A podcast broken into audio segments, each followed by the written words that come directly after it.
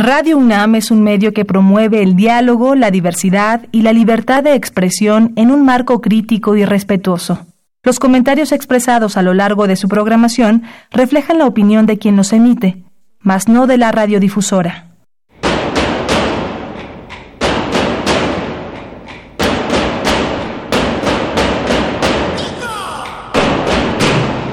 Discrepancias. Atacan a la universidad porque discrepamos. Viva la discrepancia, porque es el espíritu de la universidad.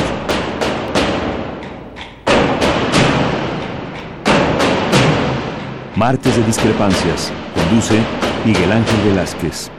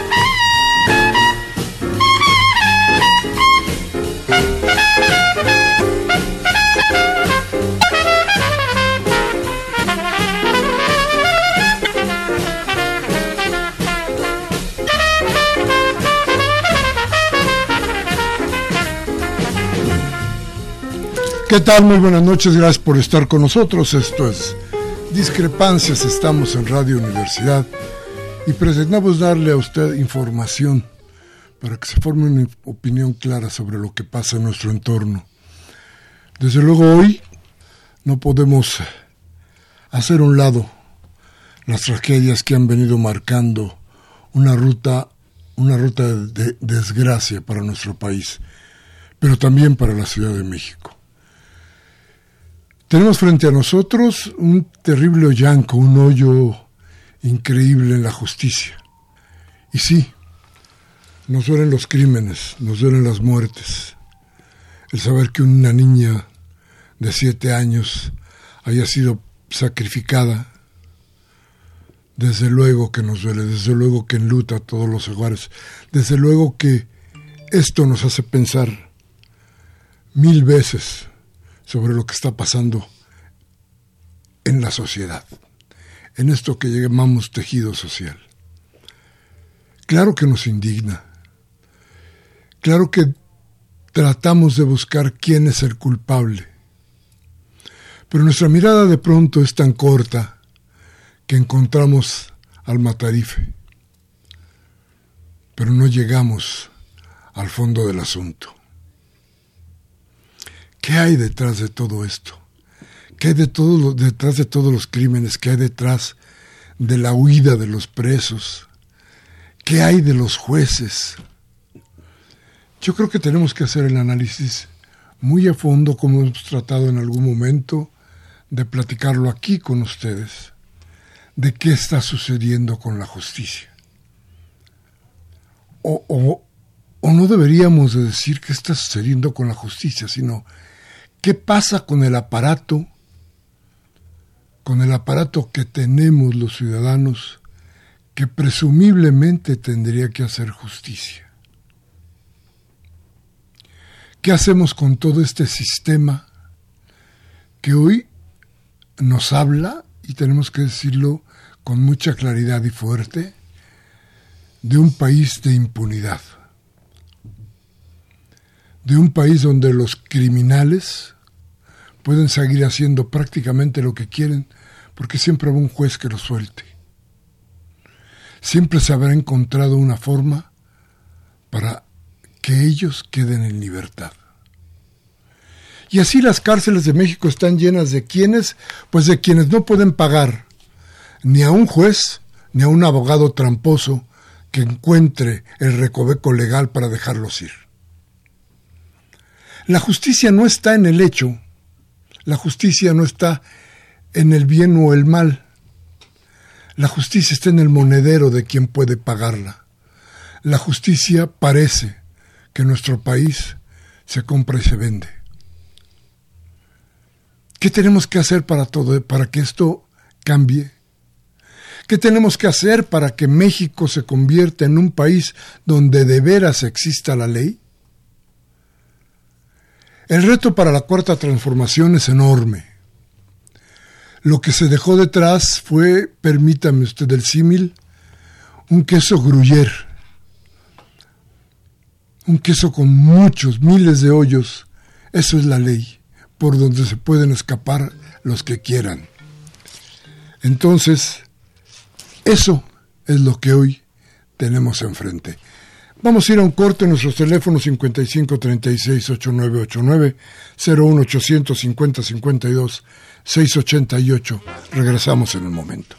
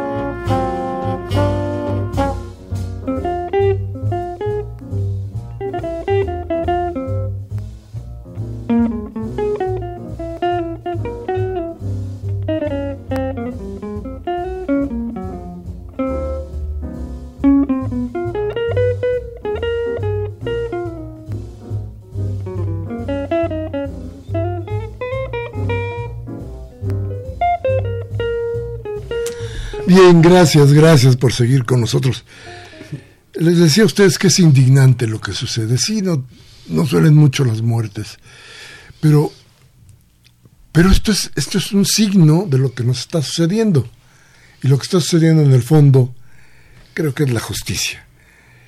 Y por eso invitamos hoy al maestro Bernardo Batis. Usted lo conoce perfectamente porque la trayectoria del maestro Batis ha estado pegada a la justicia durante muchísimo, muchísimo tiempo. El maestro Batis, eh, déjenme decirlo con, con mucho orgullo y con mucha certeza de lo que digo, era mi candidato para la Fiscalía General de la República. Yo no tenía duda de que, de que el maestro Batis sería un elemento fundamental para tratar de, de deshacer este camino de desgracias que tiene hoy la justicia mexicana en fin, pasó por otro lado. Pero hoy es consejero de la Judicatura Federal, usted lo conoce también como colaborador de la jornada y desde luego es un hombre al que le tenemos la confianza necesaria.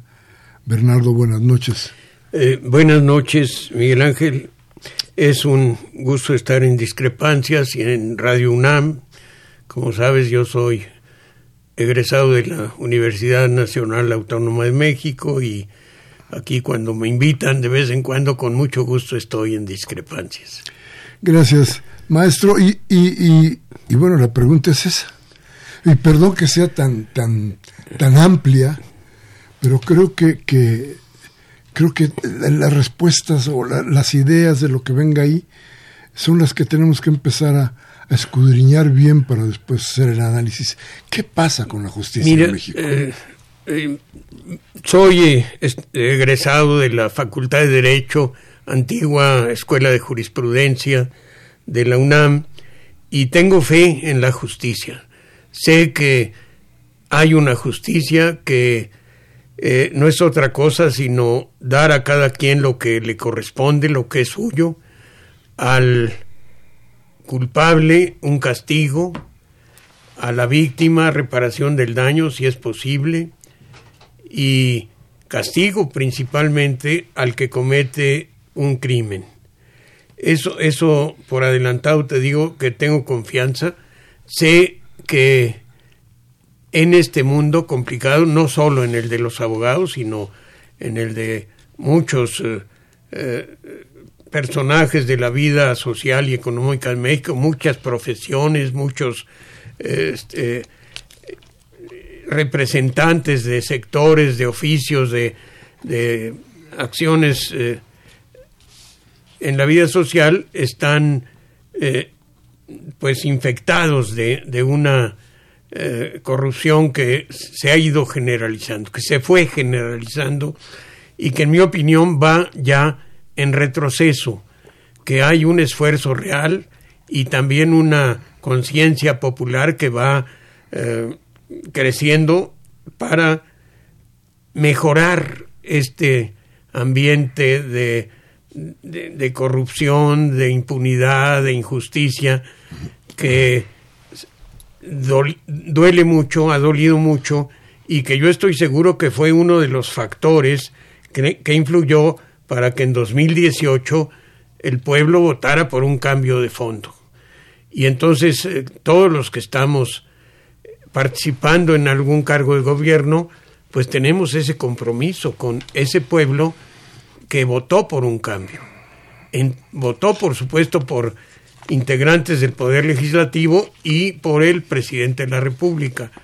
Pero tenemos que entender todos, en todos los ámbitos, en el Poder Judicial, en la Fiscalía, en el Ministerio Público, que el mandato es para todos buscar salidas, buscar caminos y confiar en que no es imposible, que no es imposible. Yo creo que este la la maldad, el crimen como este tan terrible al que tú eh, acabas de hacer mención de la niña inocente de siete años que es sacrificada en forma absurda, violenta, perversa, pues no, no surge por generación espontánea, ni ese crimen, ni la delincuencia organizada, ni la delincuencia ocasional. Hay un caldo de cultivo que, viene de tiempo atrás. Es eh, la marginación, la falta de educación, eh, eh, la, la injusticia que prevalece, no la justicia de barandilla o de los tribunales, sino una injusticia social, de carácter social, que eh, abre un abismo muy grande entre los más ricos y los más pobres, los marginados. Todo eso crea un ambiente que, que propicia que se cometan delitos. ¿Y qué es lo que se está tratando de enmendar? Por un lado, por el lado de, de la, yo diría lo que llamaríamos la represión. Hay que reprimir al que comete un delito. La represión es buscarlo, investigar, ofrecer pruebas ante el juez y que cumpla una sentencia, la que fije la ley. Ese es un, lado, una de las pinzas de la justicia. Pero la otra es combatir las causas, combatir las causas, que yo creo que es lo que se está emprendiendo por muchos frentes. Eh, ver que se cumpla el principio que está en el artículo tercero constitucional de dar educación a todos, a todos, educación gratuita, que todos tengan educación, eh, eh, posibilidades a los jóvenes que llegan a la adolescencia, a los muchachos que llegan a la adolescencia, a la juventud y no encuentran caminos ni en la ni en los eh, centros escolares ni trabajo para ellos, ¿qué les cómo les puede exigir la sociedad una conducta respetuosa de las normas de convivencia? Pues difícilmente. Ellos llegan, pasan de la niñez a la juventud y se encuentran cerradas todas las puertas. Ese es un, un caldo de cultivo para la delincuencia. Tenemos que seguir los dos caminos, la prevención, atacando las causas, y lo que yo llamaría, en términos muy generales, la represión, que no es la represión injusta, indebida a los derechos, sino la represión que es el castigo al que comete un delito. Su persecución por la policía investigadora, por el Ministerio Público, para que ante el juez se, se presenten las pruebas y no tenga manera de evadir a la justicia. Yo diría que tenemos que apostar por las dos pinzas de la tenaza, prevenir y también castigar. Fíjate que te voy a... Digo, me duele también muchísimo decir lo que voy a decir, pero parece que nadie ha entendido que en muchas partes no se ha entendido esto que acabas de decir, esto que empezaste a decir, que la gente votó por un cambio. Y te, voy a poner el hecho. Hoy, con la crisis terrible que estamos viviendo de inseguridad en esta ciudad, eh, en el Congreso se pidió la comparecencia de la fiscal y del jefe de la policía. ¿Para qué? Para que explicaran qué está pasando con los jueces, con la policía, con los demás. Y Morena, en pleno, votó en contra. Esto, esto lo hacía el PRI.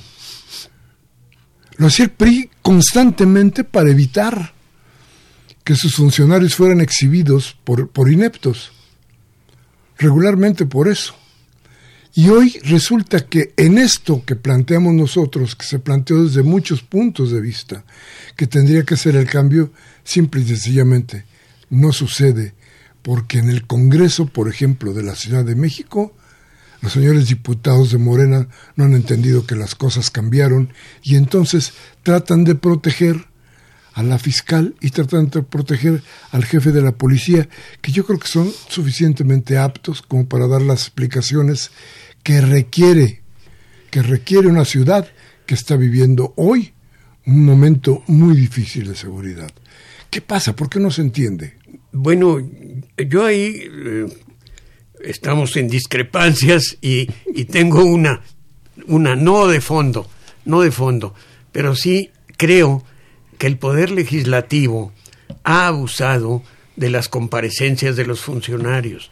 El Poder Legislativo tiene dos funciones eh, fundamentales. Una es hacer leyes y la otra es cuidar el presupuesto, aprobar los, los gastos y, la, y los ingresos del, Estado.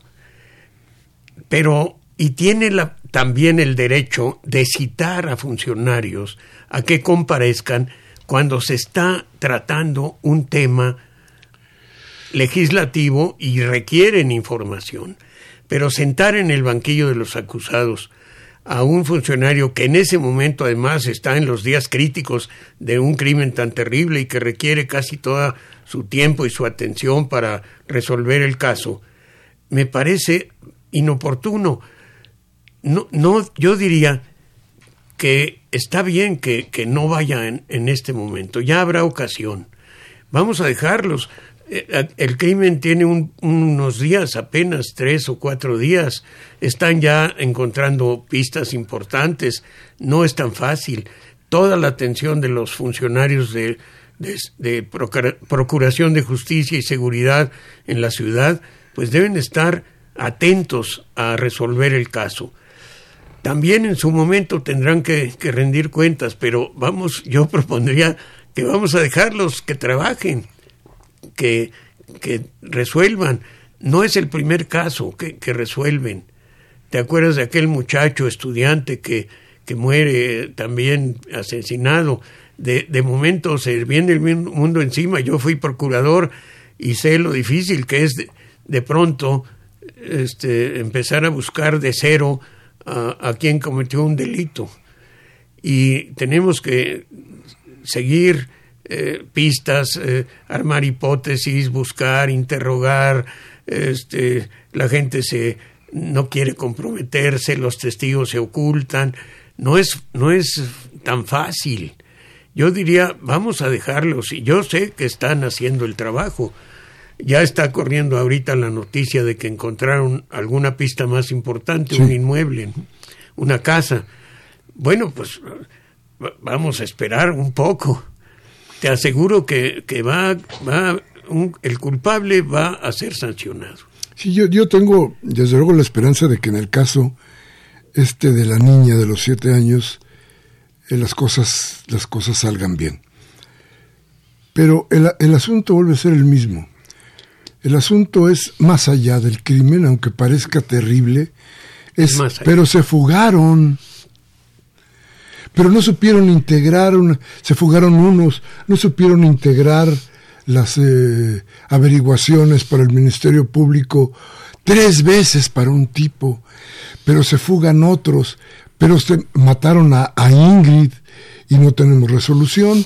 Entonces, creo que el asunto de fondo tendría que ser la justicia por un lado. Por el otro, ¿por qué el Congreso, que en mayoría pertenece a Morena, en su mayoría es parte de este mismo gobierno, o tendría que ser parte de este mismo gobierno, no acepta, no quiero decir que una discrepancia, pero sí un diálogo, con quién pues con los representantes populares, que a final de cuentas, además de todo lo que legal que tú me dices, también tendrían que pedir explicaciones sobre lo que está sucediendo en su entorno. Y aquí, este, sí, yo creo que hay que dejarlos trabajar, sí, pero ¿cómo nos explican todo lo demás? El, asunto de resolver los problemas es importantísimo, pero el primer, el primer, el primer asunto es la impunidad. A ver, si encuentran que la mujer que se llevó la niña fue quien hizo barbaridades. Llega con un juez y le resulta que un policía primero habló con la niña, con, perdón, con la, con la mujer, pues lo sueltan porque la sueltan porque el debido proceso dice que no puede ser así. O el Ministerio Público integra de alguna manera mal el expediente y sueltan a la mujer. A ver, este, pues ya dónde quedó todo lo demás. El asunto está es de fondo. ¿Qué pasa con la justicia? Bueno, yo diría que hay varias varias eh, cuestiones en esto. Una de ellas es lo que ya mencioné, que no hay una generación espontánea, no hay una maldad que surja de la nada. Hay un, unas circunstancias, datos económicos, sociológicos, educativos, que propician que se, que se cometan delitos terribles. Falta de cultura, falta de educación, desesperación, falta de atención social, falla la familia, falla la escuela, la comunidad. No sabemos todo, eso hay que rearmarlo. Pero también hay otra cosa que hay que, en la que hay que reflexionar colectivamente. Hace unos años, ya en 2008, 2009, ya 10 o un poco más, se, por presiones internacionales, porque nuestros vecinos son muy poderosos, se nos impone un nuevo sistema de justicia que llaman controversial, eh, que donde se habla de la necesidad de que el juez sea totalmente eh, este, imparcial que estamos, no, se nos dice que estamos pasando del sistema inquisitorial antiguo al sistema de controversias, en donde cada una de las partes, el acusador y el defensor, son una especie de competidores a ver cuál es más hábil y cuál presenta mejores pruebas y mejores alegatos, y el juez es un personaje supuestamente imparcial, anodino, que aunque sepa la verdad no la puede expresar ni resolver de acuerdo con la verdad que sabe si no se le presenta ahí en la mesa de las discusiones. Ese sistema, que no es el nuestro, no es nuestra tradición española y francesa de justicia, le impide al juez buscar la verdad por sí mismo. Tiene que esperar a ver si se la presentan y si hay un acusador torpe o, o, perverso o, corrupto, o corrupto que, que a propósito presenta mal las pruebas, pues el juez no puede tomar por sí mismo una decisión. Cuando yo fui litigante, que no fui penalista, excepto los seis años que fui procurador, mi, mi oficio era el civil, pero los jueces tenían una facultad muy importante que está en el código todavía, pero que ya no usan, que es lo que se llamaba dictar acuerdos u, órdenes, lo que se llamaba para mejor proveer, para que él se informe de si, los, si las partes no le presentan los suficientes datos, el juez debiera de estar eh, autorizado a buscar otras pruebas, a, indagar más, a, repreguntar a los testigos, este, meterse al fondo del asunto. Su, su misión es buscar la verdad para con la verdad hacer justicia. Pero aquí, en este sistema nuevo que se está imponiendo, no es no funcionan así las cosas. El juez tiene que esperarse y si no le prueban bien tiene que dictar una sentencia absolutoria. Es terrible, ¿no? Terrible. privilegian el hecho burocrático sobre el hecho fundamental. Es decir, no importa que haya 20 que hayan visto a un tipo matar a otro. ¿Sí? Si ahí, por ahí, se integra mal la averiguación, puede haber lo que haya. El tipo sale libre. Creo que es una forma de corromper a la justicia. Sí. De todos, de todos lados. ¿no? Por eso decía yo que se había hecho como una, una ley gruyere, ¿no? Es una especie de, ley del péndulo. que estábamos en un sistema en el que había mucha libertad para buscar pruebas y, para el criterio del juez. hay, hay, puede haber abuso ahí también. Entonces nos vamos hasta el otro extremo. Tenemos que buscar el justo medio.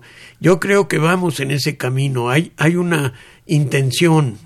Donde estoy ahora, que es en el Consejo de la Judicatura Federal, yo veo una voluntad general de, de ese consejo que preside el presidente de la Corte de ir encontrando soluciones a un, a un problema que viene de atrás, de, errores cometidos en el pasado, y es lamentable decirlo, pero así es, y también de descuidos muy grandes no solo en la legislación que se volvió farragosa, complicada, intrincada, con un lenguaje lejano al lenguaje que, conoce toda la gente, todo eso se debe ir corrigiendo.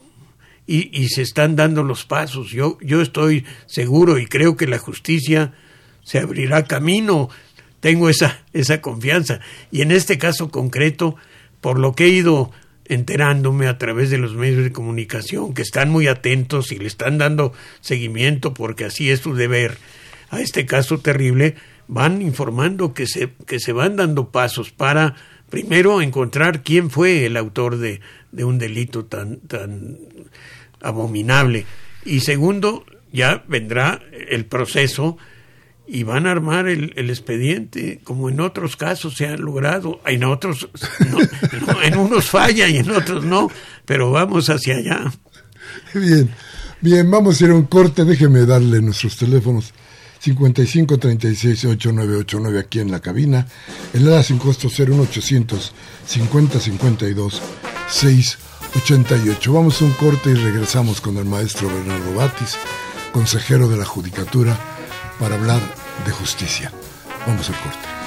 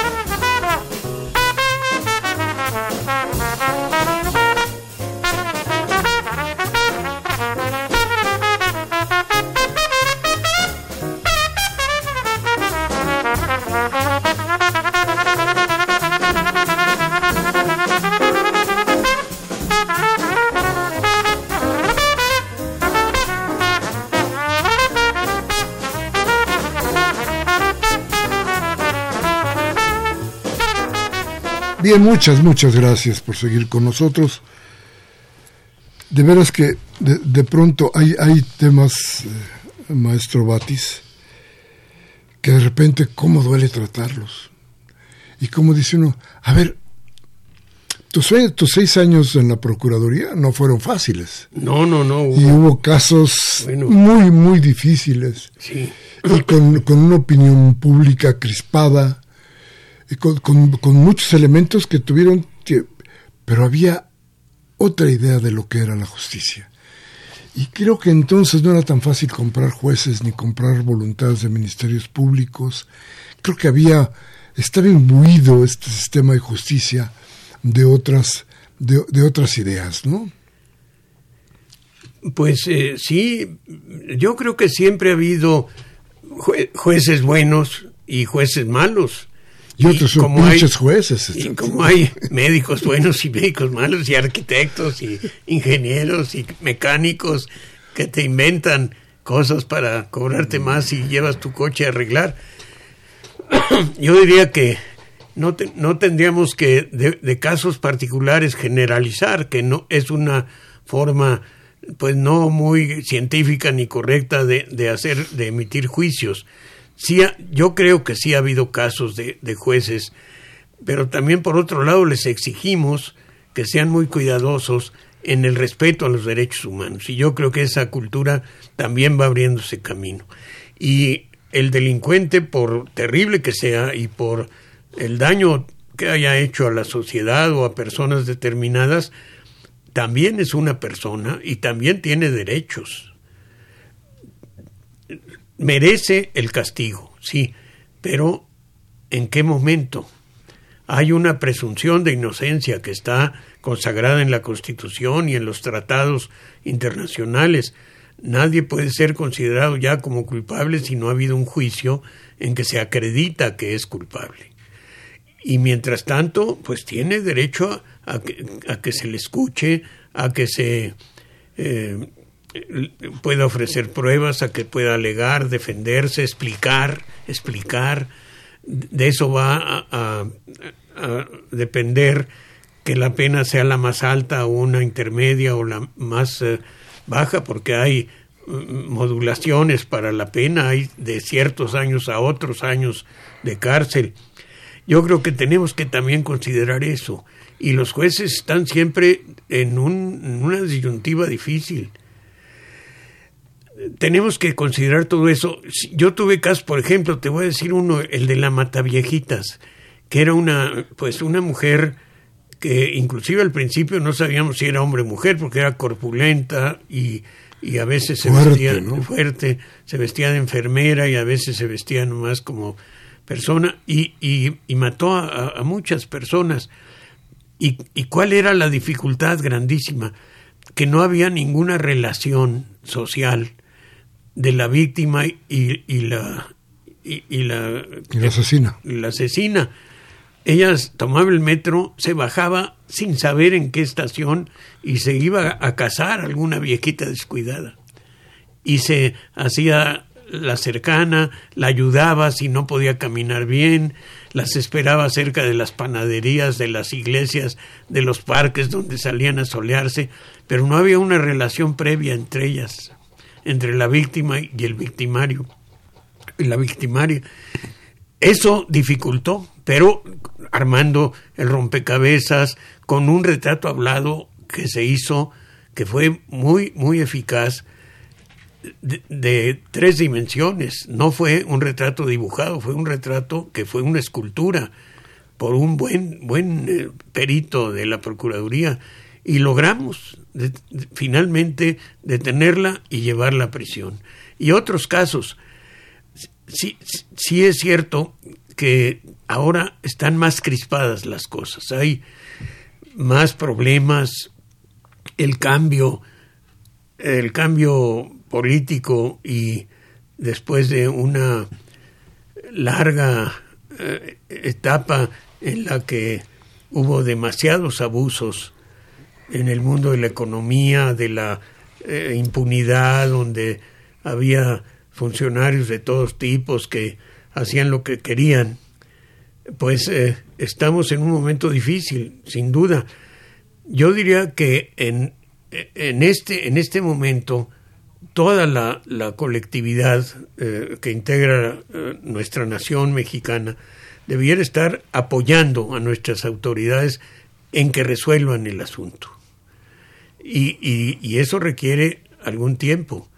Y hay asuntos complicados donde eh, las pistas son muy difíciles de, de, ir armando, que se requiere un tiempo, que cuesta trabajo estoy seguro que en este caso se va a resolver pronto.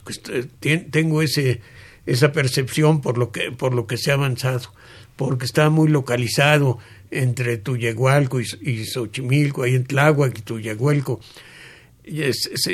hay gente que conoce a la niña, tienen que ir animándose a, a declarar, tienen que armarse todas las pruebas, hacer, buscarse los, los vestigios encontrar las pruebas periciales de sangre, etcétera, lleva unos días. Y luego que el Ministerio Público, eso lo, lo dices tú muy bien, debe armar con cuidado la, la, carpeta de, de, investigación. para que el juez no tenga dudas. Pero si el juez tiene dudas también, eh, hay un proceso dentro del cual se puede probar ya de, presentado el detenido y, sujeto al proceso. Todo eso no es de la noche a la mañana. Yo creo que es más riesgoso un linchamiento que es, podríamos decir que es instantáneo, creen que hacen justicia y a veces cometen peores eh, este, crímenes los que creen que están haciendo justicia y es venganza y a veces una venganza ciega al que no es el culpable. Todo eso son factores que no pueden quedar a un lado y que en el momento en que un hecho tan grave como es de una inocente que es eh, atropellada y vejada y, finalmente privada de la vida y todavía este, eh, eh, tratada como sus despojos como algo que no vale nada, eso nos causa un impacto tal que quisiéramos que de un momento a otro ya estuvieran los autores o el autor o la autora, que puede ser también mujer, ya estuvieran pagando su crimen. Pero pues se lleva, se lleva su tiempo también. Este, no recuerdo si Carneluti, un, un, un jurista italiano que ahorita se me escapa el nombre, decía, la celeridad compromete la seguridad. También hay eso. La justicia debe ser pronta y expedita, pero también hay momentos en que requiere algún tiempo. Fíjate que ahorita que hablabas de los derechos humanos, me preguntaba bien, los derechos humanos se han llevado, creo que también a ciertos extremos y a ciertas contradicciones. Resulta que un hombre que entra a la cárcel por el delito que sea pierde la ciudadanía porque ya no tiene derecho a voto. Eso sigue ahí, me parece. Pero, pero entonces, y, los otros derechos son menos o más que el derecho de ser ciudadano, porque la ciudadanía, a final de cuentas, tiene que ver con, el, con tu mayoría de edad y con tu derecho, tu posibilidad de escoger a un, a un, a un, este, A un gobernante, ¿no? Y luego digo, Sí, los derechos son muy importantes, pero ¿se hace justicia? Pues lamentablemente no, no siempre. Debiera hacerse siempre justicia, pero es una labor humana y hay fallas y hay corruptelas también, pero ni tantas como se dice y creo, yo diría que son excepcionales. Dime, y en la judicatura, ahora que ya vamos, vamos, vamos a meternos un poquito más a lo que tú haces cotidianamente. Sí, que estoy este, llegando casi y aprendiendo. Es, soy abogado, sé, sé a dónde estoy, a dónde fui, pero digamos que las prácticas, los sistemas, las burocracias, pues requieren un, proceso, aunque sea breve, de eh, eh, identificación. Claro, y, eh, yo te preguntaría, ¿y ahí en la judicatura sí hay una preocupación por la cuestión de la justicia. Eh, sí, estoy seguro, lo, lo, lo he visto. Mira, cuando me, presenté para ser fiscal, que tú iniciaste ese tema, presenté un, un, ensayo, porque así nos lo pidió el Senado, en donde yo hice un, un parangón entre una novela mexicana del siglo XIX, que es Los bandidos de Río Frío, y nuestra época actual. En Los bandidos de Río Frío, Manuel Paino relata que el jefe de los bandidos era el ayudante del presidente de la República. Era el ayudante personal de alguno, no sé si era Bustamante o Santana o alguno de esos presidentes. Y él era el que compraba lo robado, el que mandaba avisar a los bandidos que estaban por ahí en la sierra, que ya iban por ellos una partida. Y lo mismo sucedía muy cercano a nosotros. Yo diría que en este momento no está sucediendo, pero no muy lejos, gente dentro del sistema estaba apoyando a los guachicoleros, este, haciendo negocios, este, con grandes despachos que defendían, eh, no eran los compradores de las joyas que les robaban a los de la diligencia de Veracruz, pero era otro sistema, pero se parecía. Sí. Entonces, sí tenemos que estar muy conscientes de que, bueno, existe la maldad, por eso hay leyes, por eso las leyes prevén que somos seres libres y que podemos hacer las cosas bien o mal y, y ser responsables y saber que si las hacemos mal va a haber una consecuencia. Claro, fíjate que me hiciste recordar un libro también de aquellos de Tú, tú también te has de acordar de él, que se llama Astucia, ah, que, hizo, que hizo Luis Urbina. No, no, Luis Ginclán. Luis, Ginclán. Sí.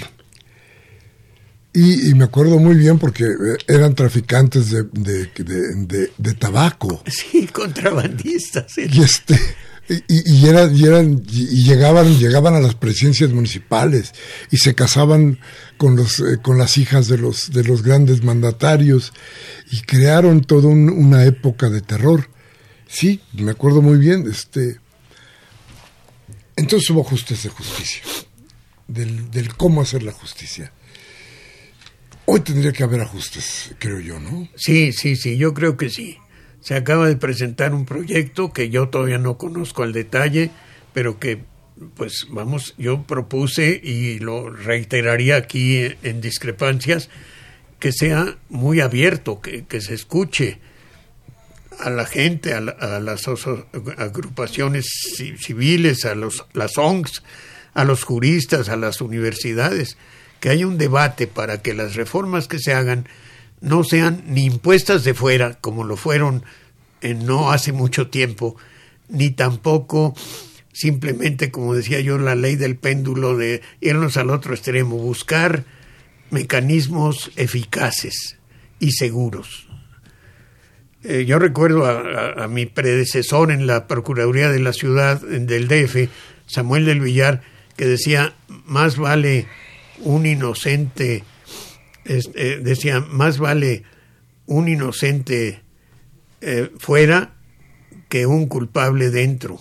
Decía, hay un, beneficio en favor de la inocencia, que es el principio de, de, presunción de inocencia. Puede cometerse un error y meterse un inocente a la cárcel o a un castigo indebido.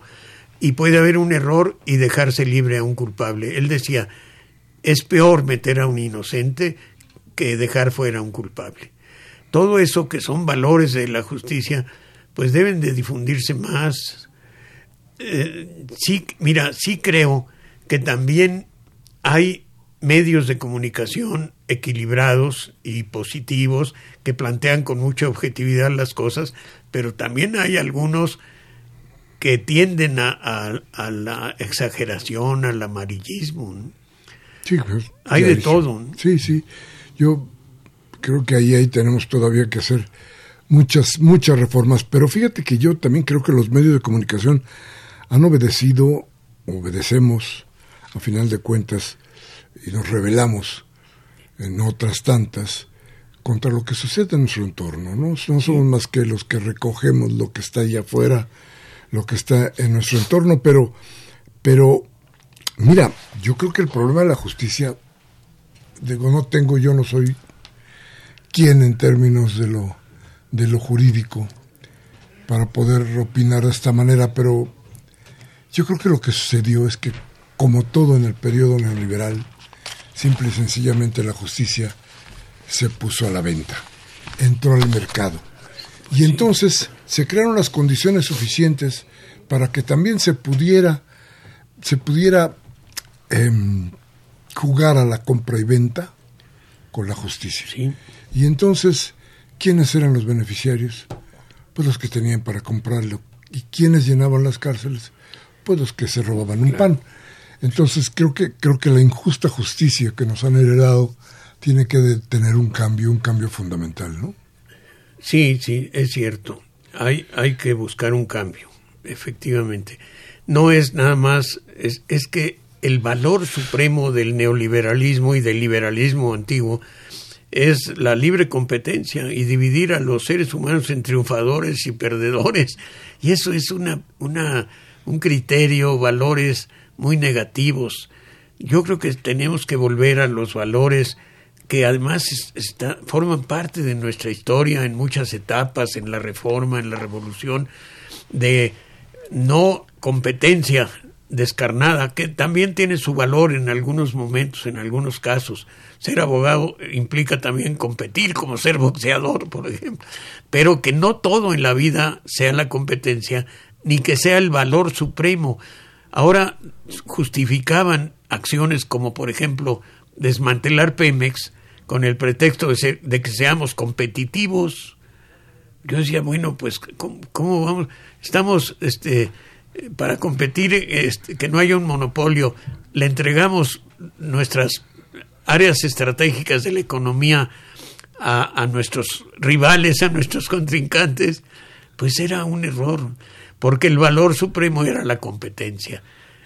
Sirve la competencia, pero los valores más sólidos que crean lazos firmes en la sociedad son los otros, la solidaridad, eh, lo, lo mismo que tú has dicho, buscar la justicia, que es dar a cada quien lo que le corresponde, castigo al que lo merece, pero también al que se le debe algo que se le pague, al que se le comete un, atropello que se le repare el daño. Es, eso es lo que tenemos que buscar, no nada más competir. Sí, es un... Y fíjate que en esto de la competencia, cuando hay fuerzas más o menos iguales, vale la competencia, pero cuando las fuerzas son terribles, ¿qué es lo que sucedido en los últimos 30 años? ¿no? Cuando, las, cuando las fuerzas son muy desiguales, lo que se crean son grandes monopolios. Y, y, eso ya está, está muy visto y está muy claro. Y creo que, que que se ha equivocado la forma porque se ha llevado a extremos donde, donde el juego se vuelve muy peligroso y muy desigual, ¿no? Sí. Sí, ese es eh, el asunto. Mira, vamos a ir a un corte rapidísimo para regresar con ustedes y con lo más importante de este programa que desde luego es su palabra, la voz de usted que nos escucha. Teléfono 55 36 8989, la sin costo 01850 52 688. Regresamos.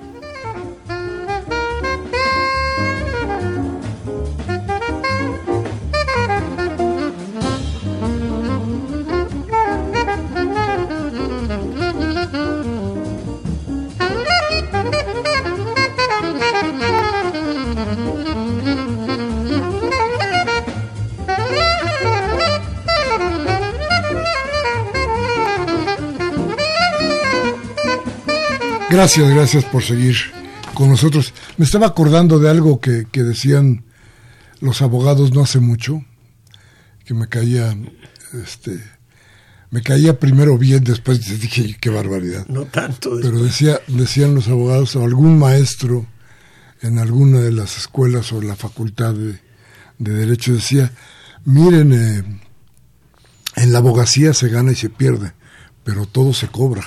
Mm. Entonces por pues, ahí va, pues por ahí va la idea, ¿no? El, mercado se comió también esto, ¿no? También, también. Es, terrible. También, bueno, pues sí. Bien. La voz de usted, de Quetzalcoatl Bisuet, de Coyoacán, dice... Sé que este es otro programa más de análisis de radio educación. Se lo han llevado de corbata la cuarta transformación. Yo me pregunto, ¿qué pasa al... dice al, lanzamiento que no quiere que se analice la política. El programa se llama Feliores. Sí, creo que sí. Esto es, esto es, esto es otra cosa, pero Mire, yo no creo que la cuarta transformación esté ni rota, eh, diría que no está no, concluido, pero tenga usted, eh, don Quetzalcoatl, la seguridad de que las cosas van a cambiar. No tanto porque el gobierno quiera o no quiera, sino porque es insoportable lo que sucede. Lo que hicieron con este país requiere cambio. O nos lleva a la bueno, nos va mal. Arturo Badagal de Benito Juárez dice, en el caso de Ingrid, si no es pena de muerte, al menos de cadena perpetua. Los casos de Wallace, Israel Vallarta, fueron crímenes inventados. No se ha resuelto ese caso. ¿Dónde está la justicia? Aburto fue otro caso. Que haya una respuesta a estos casos con justicia. Sí, sí, don Arturo, pues es lo que estamos tratando de ver qué pasa, pero bueno, el camino es largo, ¿eh? y que aquí seguiremos muy atentos a esto y le vamos a pedir desde luego al maestro Batis que algunas veces nos venga a enseñar porque aprendemos todos los días, todas las veces que viene de él. El licenciado Colín de Naucalpan nos manda saludos, igual para usted. Dice, simplemente, si simplemente se diera la orden de evitar que entraran almas al país, sea local o no, bajaría la violencia. Si las autoridades no cumplen, vamos a terminar tomando la justicia en nuestras manos, toda la sociedad. Híjole, eso es lo que se quiere evitar, ¿eh? Doña Karen Dam de Miguel Hidalgo, doña Karen, como siempre, besos y abrazos y reconocimiento siempre para usted. Dice, esta pesadilla de la violencia que estamos viviendo más que un problema de delincuencia, es social. Doctor, por favor, échenos, dice, una manita. Ahí vamos. Sí. Teresa Valencia de Coyoacán nos dice felicidades por abrirnos los ojos. Muchos saludos a todos. Pedro Marín de Coyoacán al invitado. En cuanto a la reinserción social de la gente que sale de, la, de prisión, ¿Por qué las autoridades siguen pidiendo su carta de no antecedentes penales? ¿No contradice la actual reforma al Poder Judicial? Creo que sí, ¿verdad? Pues sí, sí, sí, sí, hay una contradicción ahí. En muchos lados siguen pidiendo carta de no antecedentes. Gabriel Campos de Benito Juárez nos dice, ¿a qué se debe que últimamente muchas feministas que reniegan su sexo y están en contra de López Obrador atacan lo que está pasando. ¿Qué acaso esos extraños personajes manipulados por el PRIAN y la extrema derecha, Junquera, ahora sí, ¿qué dice? protestan y antes no se acordaban de los feminicidios de Chihuahua? Todos callaban igual que los medios de comunicación. Las están protestando muchas son de redes sociales. Deberían de tenerle más respeto a los monumentos históricos. Si así están ahora, con su terrible fiereza, ¿qué nos esperamos más adelante? Estamos senadores, esos senadores, vamos a tener en el Congreso. Saludos al maestro Batis. Gracias, don Gabriel. El licenciado Augusto Holguín de Coyoacán dice, estoy de acuerdo con lo que dice el maestro, pero estamos en un México corrupto. Sirva como ejemplo el caso de los de Lunares, que lo acusan sin fundamento y se está buscando un juez de consigna para que le quieran, para que le quiten, para que le, le inventen cualquier delito. Por otro lado, recordemos el caso que el maestro que el maestro donde el acusado se suicidó, que eso no es justicia. está, difícil, ¿no? Sí, no, recuerdo un caso, pero quizá entraban 500 al día. Rubén Pinto de Catepec dice, nadie quiere represión. Lo que queremos es autoridad y que no se sigan destruyendo monumentos nacionales sobre pretexto que se castigue la delincuencia. Jaime Rojas de Tlalpan dice, me pide que me acuerde que también es violencia acusarnos de crímenes fiscales por ganar dinero trabajando. Mejor que quiten el impuesto sobre la renta y que generalicen el IVA. Saben, fíjense que le voy a pedir, ustedes se acuerdan que trajimos por aquí a, a, una lideresa de ambulantes.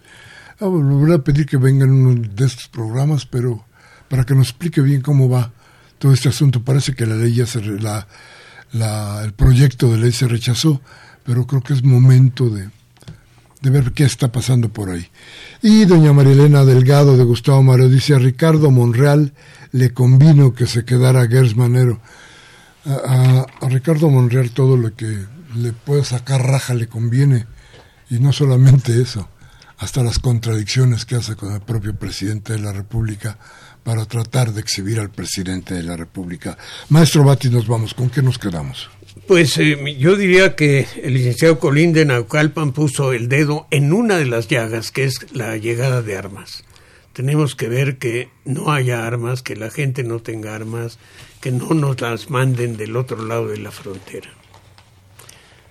Pues ahí está, yo creo que es que es importantísimo plantearnos, ya hemos tenido aquí programas sobre ese trasiego bestial, injusto de armas hacia nuestro país yo creo que no hay que quitar el dedo del renglón, pero pues bueno, discrepancias ya se acabó. Les agradecemos como siempre que hayan estado ustedes de aquel lado del micrófono. Hoy, martes 18, de febrero del 2020, Humberto Sánchez Castrejón, eh, perdón, en los controles técnicos, Lorena Ugalde y Juan Navidad en la asistencia de producción, Baltasar Domínguez nos hizo el favor de venir esta vez por acá y lo celebramos. Y como siempre, su servidor Miguel Ángel Velázquez, que les dice, si lo que hablamos aquí le sirve, tómese un café mañana con sus amigos, hable de lo que aquí hablamos. Y si no, la democracia le da alternativas. Cámbiale a MBS, a Televisa, a Radio Fórmula, para que le cercenen la voluntad del cambio. Hasta la próxima.